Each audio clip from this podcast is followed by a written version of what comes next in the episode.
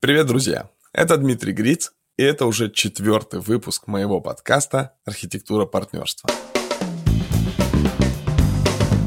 Здесь мы с моим соведущим маркетологом и психологом Романом Пивоваровым говорим о бизнес-партнерствах, о том, как экологично, осознанно и успешно строить совместные бизнес-проекты с другими людьми.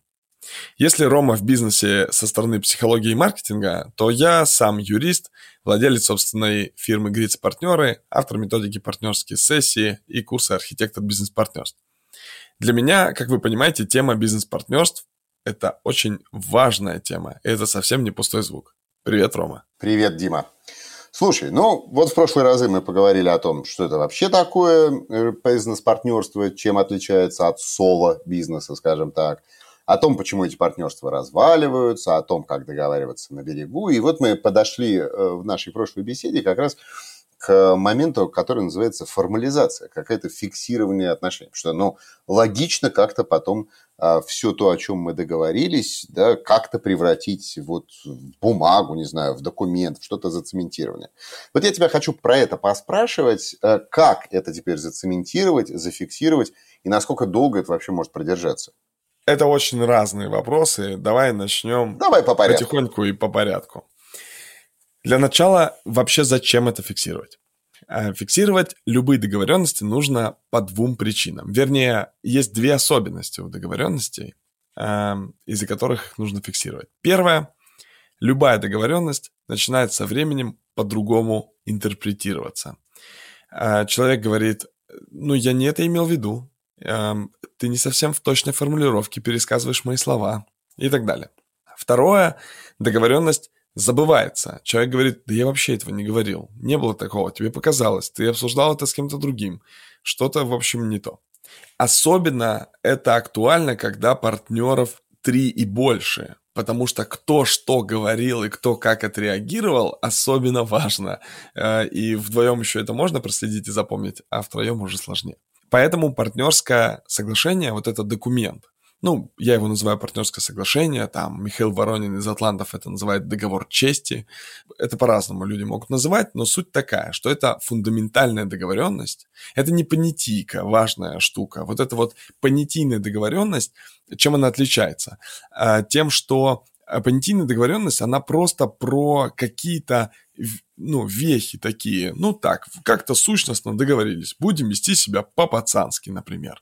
Или будем как обычно. Или идем вот к этим бабкам. Это очень, очень поверхностная договоренность, понятийная.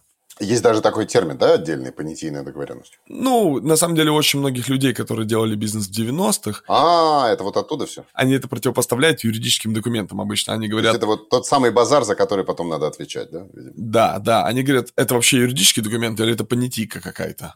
Ага. Вот так, вот такая ага. фраза есть. Так вот, это понятийка, это не понятийка совсем. Это фундаментальная договоренность, фундаментальное соглашение. Оно, во-первых, юридически значимо, это гражданско-правовой непоименованный договор. То есть прям договор? Да, прям договор он может быть не так знаком бухгалтерам, например, или юристам, которым обычно знакомы договоры оказания услуг, договоры подряда или договоры поставки. Ну, видимо, он не сопровождается актом и счетом просто. Ну, может быть. Хотя, на самом деле, факт выполнения договора, ну, например, что кто-то что-то сделал, тоже можно актировать э, в рамках партнерского соглашения, нет никаких противоречий в этом. Просто договоры могут быть поименованы, то есть те, которые прям вот так и названы в Гражданском кодексе, а могут быть договоры, которые просто названы по-другому. Будет у нас договор инновационного не знаю, сопровождения. Просто, в принципе, некие соглашения. Да, и такие договоры абсолютно имеют законную силу и вполне себе нормально э, применяются. Это называется смешанный договор, то есть у него есть разные элементы, э, которые, если этот договор заключен между необходимыми сторонами, ну, то есть вот мы, например, с тобой два соучредителя ООО, но мы не корпоративный договор подписали, а вот такое партнерское соглашение, то в целом те положения, которые могли бы быть в корпоративном договоре, так как их нотариально заверять не надо, они будут абсолютно применимы и иметь законную силу юридическую силу из этого соглашения. Но э, в целом, как бы даже без «но», э, большинство людей, им все-таки привычнее, по крайней мере, юристам, вот это партнерское соглашение брать как фундаментальный договор и дальше из него э, как бы приземлять, проецировать это на юридические формы, э, известные им. Ну, например, мы с тобой обсудили, что мы работаем там условно по 10 часов в неделю, и функционал у нас вот такой. Куда это нужно внести? Правильно, в трудовой договор, ну или в должностную инструкцию. И поэтому в целом мы вот, мы в одном документе обо всем этом с тобой договорились в течение 6-8 часов. И потом мы можем попросить юриста из этого документа просто повычленять в разные э, известные ему формы, где он может что-то закрепить. В общем, наштопать из этого такое какое-то документальное сопровождение будущей компании. Ну да, да, да, просто юридическую проекцию сделать могут быть договоренности, которые требуют нотариального заверения, ну, которые нотариусом подписываются. Но на самом деле их не так много, как кажется. Но вот их действительно в простой письменной форме, ну, то есть в форме простого соглашения, их нельзя оставлять. Это, например... Это, наверное, все, что связано с активами, да, наверное? Ну, это доли, доли в компании, опционы, то есть это в будущем право купить или продать что-то по какой-то цене при каких-то условиях. Это завещание и что происходит там в случае смерти.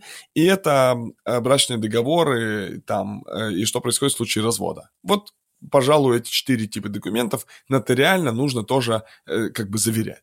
Но в целом, ну как бы сущностно нам нужно договориться, вообще говоря, мы хотим с тобой, чтобы у нас были брачные договоры, потому что у каждого из нас есть жена и есть потенциальный риск, что при моем разводе, например, моя доля, половина моей доли станет моей супруги. И если у нас есть какие-то неразрешимые с ней другие вопросы, то она, даже если эта компания не нужна, может использовать эту компанию как аргумент Конечно. и рычаг давления. И поэтому ты такой говоришь, нет, Дим, давай сделаем брачный договор. Я говорю, да окей. Ну и мы дальше договариваемся, что а давай брачный договор э, сделаем в течение месяца. Ну, потому что на самом деле любая договоренность в партнерском соглашении должна быть смартирована. Она должна отвечать требованию по смарту, как цель конкретная, измеримая, достижимая, не противоречащая и привязанная ко времени. И если это применимо, то обязательно нужно проводить по каждому, по каждой договоренности, которую мы вносим в партнерское соглашение, вот насколько мы ничего не забыли. Потому что мы можем с собой договориться. Нужно сделать брачный договор. Нужно? Нужно. Окей. Прошло три года. Да, да. И что-то мы не сделали. Ну, не сделали, да. А потому что мы не привязали его ко времени. Э, потому что это какой-то, ну, какой-то должен быть период, в течение которого мы должны это сделать. И партнерское соглашение в целом не должно составляться юристом. То есть человек, вообще говоря, может самостоятельно его составить, если умеет делать, ну, как бы писать предложение по смарту. И партнерское соглашение отражает содержание беседы. Это такой протокол беседы. Просто его нужно будет, ну, немножко потом в чуть более, как бы, литературный вид привести и сделать эти договоренности по смарту. И если вдруг что-то не говорили, то обязательно обсудить. Ну, я, знаешь, я встречал ребят, которые называют это часто э, так поэтично конституцией своего бизнеса, да, и там в этой конституции могут быть там разделы, которые касаются там и каких-то деклараций, ценностей, которые еще адресованы и Э, команде. Да, да. да. То есть это какие-то публичные истории. А могут быть э, еще и там, ну, некие разделы, которые открыты и доступны только самим партнерам, самим соучредителям. И они как раз касаются там вот их внутренних договоренностей о том, как это правило делать. И это как действительно в такой форме Конституции, ну, в общем, пишется немножко как прецедентное право. Что-то случилось, они зафиксировали. Что-то случилось, они зафиксировали. Но формализуют. Это тоже похоже в этом плане на да, конечно. партнерское соглашение? Да, конечно, это классно. Ну, то есть это просто форма. Но я же говорил, что вот кто-то называет его договором чести, а кто-то конституцией. И в целом, если, если как бы положение какого-то документа начинает лучше работать от того, что ну, все назвали его... Красивым словом? Принципами и ценностями, да-да-да. Или там конституцией, или законом этики, или этическим кодексом, или еще чем-то, да окей. Главное, как бы, главное, чтобы работало. И здесь еще важно важная штука, которую я хотел бы затронуть, про юридическую силу его. Вообще, мне кажется, что понятие юридическая сила э, переоценено. Мне кажется, что это вот этот атрибут. А можно на тебя потом в суд будет подать, да? Да в суд-то можно подать. Я хочу напомнить просто про статистику, что статистически решения, даже выигранные, исполняются очень и очень плохо. Ну, например, по тому, чтобы заставить человека что-то сделать, вообще почти нереально это сделать. В российском праве там можно с помощью судебных штрафов, астрентов как-то, ну, короче, это все очень длительная и очень нудная и неэффективная процедура. Выигрыш суда – это только моральное удовлетворение, видимо, получается. Да, потому что вот взыскание денег, да, это самое простое требование. Я напомню статистику, что из всех выигранных дел в суде только 20%, то есть один человек из пяти получает деньги на счет. И важно, что это не обязательно принудительно, потому что ну, часть людей проиграли в суде и тогда заплатили. Но доля того, кто не хотел платить, но вот он заплатил из-за этого суда, она еще меньше, чем одна пятая. Это означает, что на самом деле слишком большое доверие фразе имеет юридическую силу, потому что, ну, да, имеет юридическую силу. Какой-нибудь договор оказания услуг. Ты приходишь с ним и говоришь, ну и что? Он говорит, ну вот иди в суд. Он говорит, а без суда никак? А как без суда никак? Конечно, никак. Все, иди в суд. Ну, короче, это все как бы... Это все красивые слова, и ценность не в этом. Да, ценность в репутации.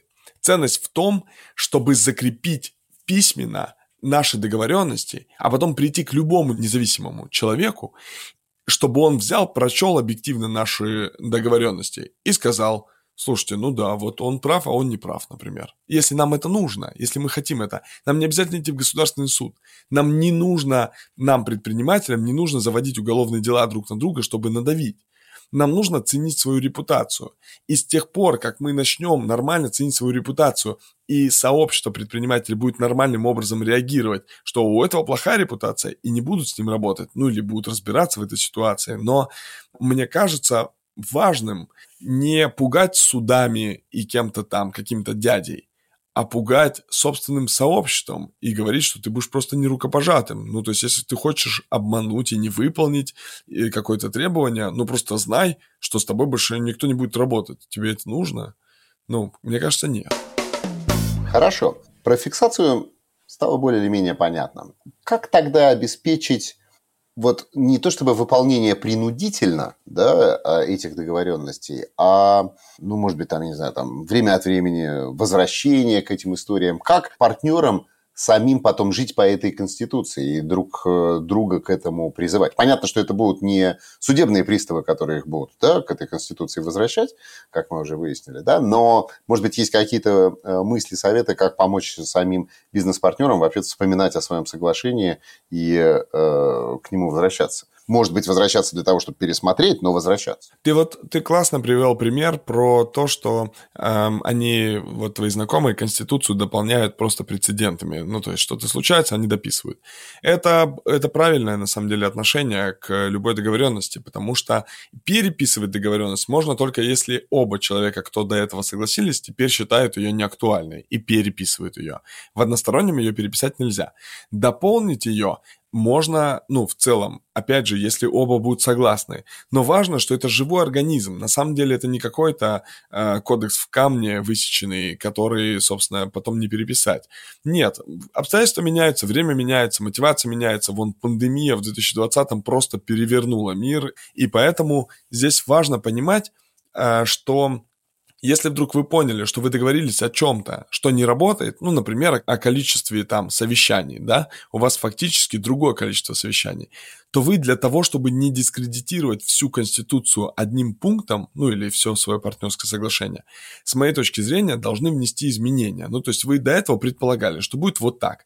Потом время поменялось, и вы оба, или втроем, или вчетвером, все вместе поняли, что по-другому должно работать. Вот вы это по-другому внесите в свое партнерское соглашение. Помогите себе актуализировать этот документ, потому что этот документ это такой живой барометр, который показывает некоторые правила игры в моменте времени.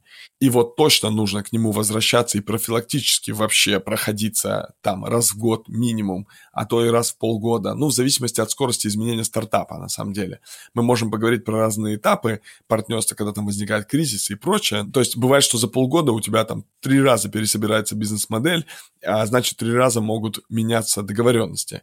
Поэтому в зависимости от скорости изменений от стадии развития компании, партнерское соглашение точно должно по крайней мере, ставится на новое профилактическое рассмотрение э, раз в год. В целом нужно не бояться задавать вопросы и не бояться вносить, ну, ставить под сомнение какие-то пункты, если они реально не выполняются, то есть вносить определенные там требования от себя. И я думаю, что конечно же, проведение партнерской сессии и заключение этого партнерского соглашения – это как бы не конец работы над партнерством, а его начало. Что ты дальше должен не только составить этот свод правил, но и жить по этим правилам и быть аккуратным в том смысле, чтобы не нарушить ничьи э, договоренности и ничьи ожидания относительно тебя, которые ты как-то подкрепил своими, своим согласием. Ты очень хорошо сказал про эволюцию, про то, что эволюционирует и партнерство, и эволюционирует и конституция или соглашение, которое сопровождает это партнерство, появляется что-то новое, что-то меняется. Но я думаю, что у этой эволюции бывают не только светлые стороны, но и темные, бывают какие-то кризисы, бывают какие-то провалы. Вот об этих кризисах партнерств давай поговорим с тобой в следующем выпуске. С удовольствием.